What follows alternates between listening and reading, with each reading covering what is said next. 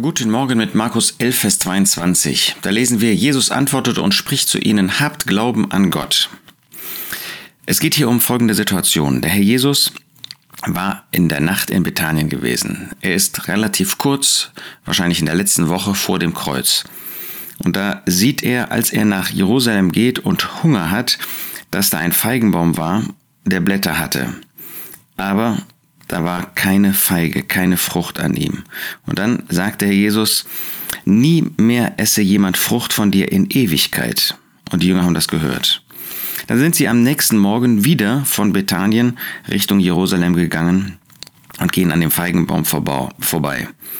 Aber dieser Feigenbaum war jetzt verdorrt von den Wurzeln an, innerhalb eines Tages. Und dann heißt es, und Petrus erinnerte sich und spricht zu ihm, Rabbi, siehe, der Feigenbaum, den du verflucht hast, ist verdorrt. Und dann kommt unser Vers, und Jesus antwortet und spricht zu ihnen, habt Glauben an Gott. Nun, dieser Feigenbaum ist ein Vorbild auf das Volk Israel, ist ein prophetisches Bild des Volkes Israel. Gott war zu seinem Volk gekommen in der Person des Herrn Jesus und hatte Frucht gesucht. Da waren Blätter. Sie haben das Zeugnis gehabt. Sie haben ein Bekenntnis gehabt, dass da Früchte da sind, dass es ein lebendiger Feigenbaum, ein lebendiger Baum ist, an dem Gott Frucht finden könnte. Aber da war nichts, da war keine Frucht, nicht eine einzige. Und so hat der Herr Jesus sozusagen zu dem Volk Israel gesagt, nie mehr esse jemand Frucht von dir Ewigkeit.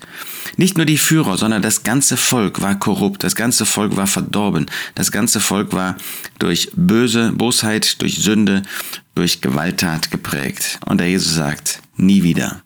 Wenn es in der Zukunft einen sogenannten Überrest aus diesem Volk geben wird, dann nicht, weil dieses Volk als solches, dieses alte Volk wieder entstehen wird, sondern wie das in dem Römerbrief heißt in den Kapiteln 9 bis 11, Gott wird wie ein Auferstehungsvolk aus den Toten aus ihnen machen.